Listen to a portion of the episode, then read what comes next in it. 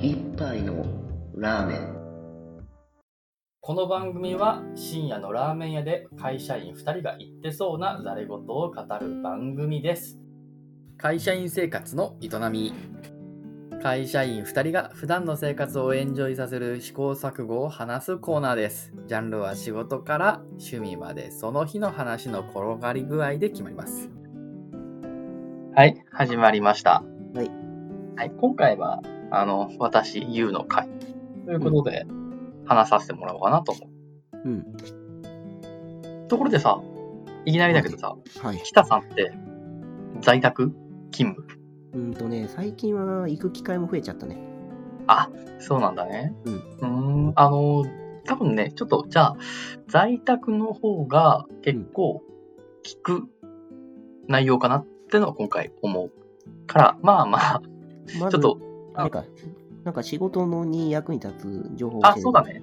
うんそうそう仕事の生産性にまつわる話うんうんで今現在ってさまあほ在宅の人多いからさうん基本的に、まあ、人と会ってるよりかは、Teams とか、あのー他に Zoom とか、で、顔を合わせて打ち合わせするとか、メールをするとか、うんそういうのがメインの通信手段になると思うんだよね。そうコミュニねケーション手段になって。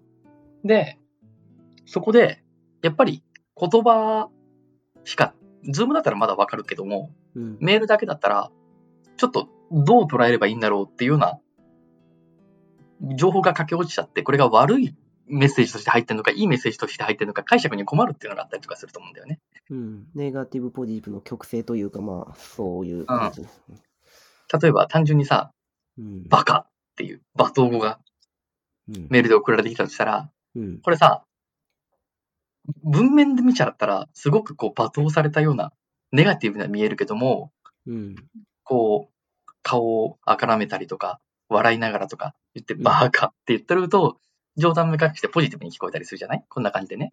そうねじゃあ、まあこういうネガティブにとらわれやすいんだけども、このネガティブの情報っていうのが、どんだけ生産性に影響を与えるのかっていうのを、イリノイ大学の研究を参考に、ちょっと今回話していこうかなと思ってる。うんでね、まあ先に結論だけ言っちゃうと、ネガティブなことを言われたら、それはネガティブなニュースだったりとかメールでもどっちでもいいんだけど、とりあえずネガティブな情報に触れたら、まあ生産性落ちるよねってのはわかるんだけども、せやなそれがかなりでかいってことが分かったの。うんで、しかも、その生産性の落ち方が、うんそのネガティブに情報に触れた人だけじゃなくて、ネガティブな情報に触れた人に触れた人。うん例えば、僕が結婚してるとして、うん奥さんが専業主婦だとして、うんで僕が仕事上でネガティブなことを言われたとしよう。はい。したら、僕はそのネガティブなことを奥さんにこんなこと言われたんだよって言ってないのにもかかわらず、うん僕がストレスを受けた振る舞いを伝わっちゃうんだろうね。奥さんの生産性も落ちる。うんまあそれは確かにありそうな話ではあるねで、その落ち方がかなり強烈で、しかも1週間引きずるっていうことが分かったっていうのがこのイリノイ大学の研究の成果だね。1週間続くんですよ。うーん、それは、まずいっすね、 確かに。結構大きいよねって。伝染性ストレスとか書いてあるんだけどね。このペーパーには。あそうだよね。なんか感情は伝染するとかよく言うけど、まあ実際そうだね。うーん、ウイルスのように。うん。っていうのはあり、あるよね。うん、で、まあ、あの、このネガティブなことっていうのは、本人に言われたのじゃなくても、なっちゃううんだよ。ん。例えば、まあ、とよく、よくさ、こう、ママ友とかでさ、うん。あ、オタク、佐藤さんのお旦那さん、な最近わ、なんか悪いことが起きたって知ってるみたいな、こう、陰口を言いたくなる。うんうん。ママ友のそんなイメージない僕、現実に見たことないから、ちょっとイメージで語ってるけども。も。あれだろ、人の不幸は蜜の味的な会話をしそうそうそうそうそう言そっうてるんだそろうそう。それはちょっと偏見が入りすぎてるけど、ま あ。あじゃあそういうのがまああったとしようと。うはんい。、でもこう人の悪口、陰口を言ったりとかしてうん。っていうのは、これもダメなの。あ、そうなの。これも一見楽しいかもしれないけども、うん。生産性は明確に落ちてるらしい。楽しいのかい。や、僕は楽しくないけど、まあ、ママ友がいつもやっ、もし、イイメージでこういうのがあるってことは楽しいからやってんじゃねえ のごめん、これ偏見だわ。これは偏見だね。うん。よくないね、そういうのは。はい。でも、はいイメージの中のこうさ、ママ友とかって楽しそうに話してるイメージ ないなんでママ友縛り やねん。他にもあるやん。そんなん全然他にもあるやないか。なんか学校のなんか先輩後輩のサークルとかさ、なんか。まあまあいいそれでもいいやえっとママ友ね。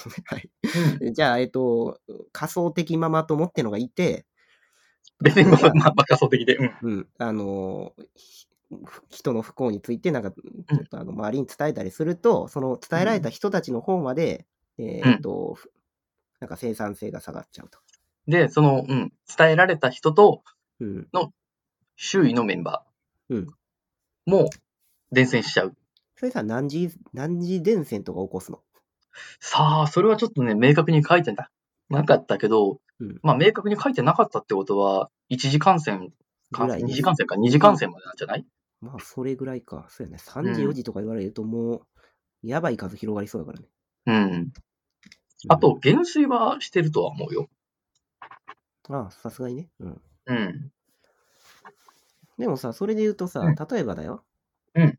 じゃあ日本の大、日本の、えっと、総理大臣とか、まあ、アメリカうのん大統領がさ、あの、知ってる隣の田中さんがねって、例えば言っちゃったとしたら、どないなんの、このね、うんあのー感染するっていうのが、うん、あの、奥さんとか近しい人っていうふうに定義されてるので、ああ、はいはい。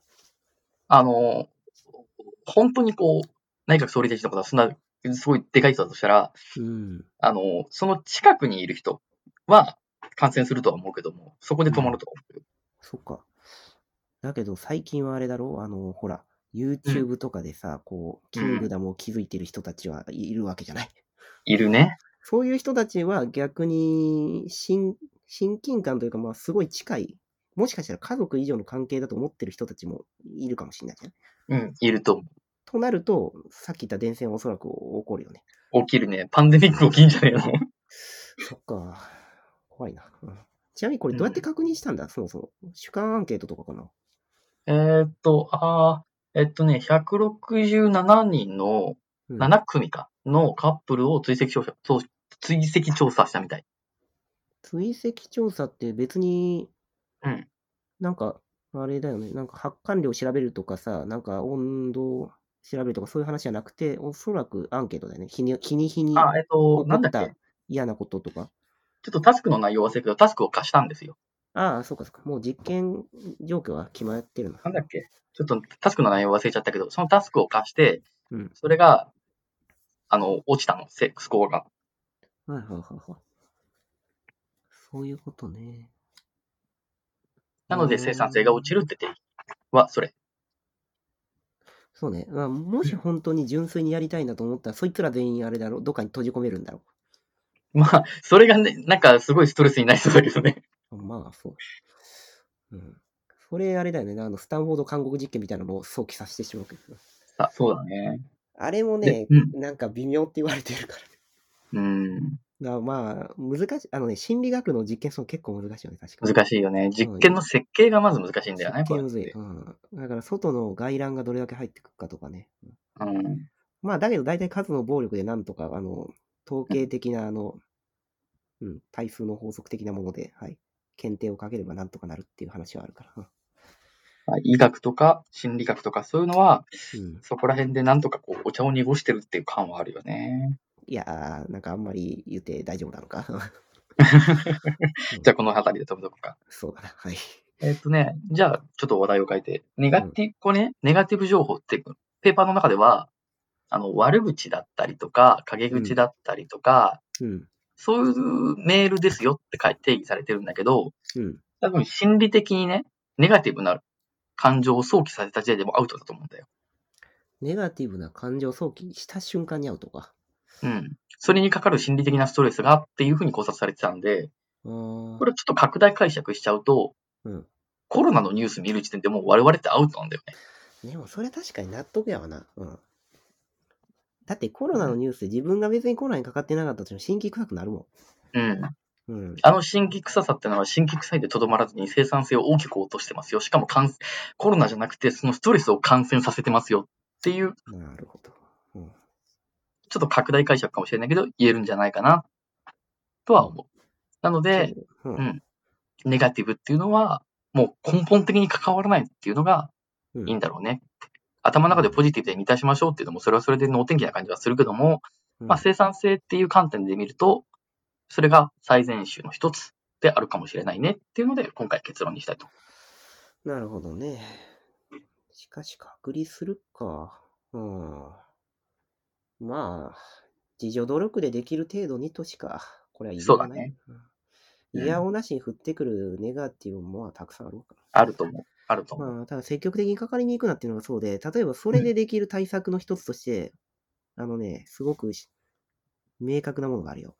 ん何があるえ、SNS をやめろ。ああ、それは正解だと思うこ。れ本当にそうだねあのね、SNS の大半のそういう話って、なんか自分とこだけで盛り上がりたくて、あの、これってこういうことがあったんだよ、今日ひどくないとか言って、なんか上司がとか、なんかさ、もうそういうの結構多いと思うから、うんで、どうしてもそれ、最近の SNS だと流れ込んできちゃうわけ。自分のクラスターの中の発言だけじゃない、他のクラスターのところの発言も来ちゃうからうん、あの、SNS メディアって結構そういうのあるからね。あるね、あるね。うん。だからね、SNS をやめろ。これはできる自助登録。うん。確かに。それはね、グーのでも出ないわ。なんか論文に書いてあっても不思議じゃない、その最後のあの。 でも、あれが書けないのか。あの、いろんな都合から。書けないのかもね。うん。書けないのかもね。わかんない。それはわからない。まあ、SNS の付き合い方は考えましょうっていうところが、あの結論に対する対策かな。そうね、実践的な、あの、うん、そこのアプライの仕方としてはそうなんだよな。うん、はい。もちろん生産性が全てとは言わんけどね。まあね。じゃあ今日はこんなところではい。お疲れさんでした。はいお疲れさんです。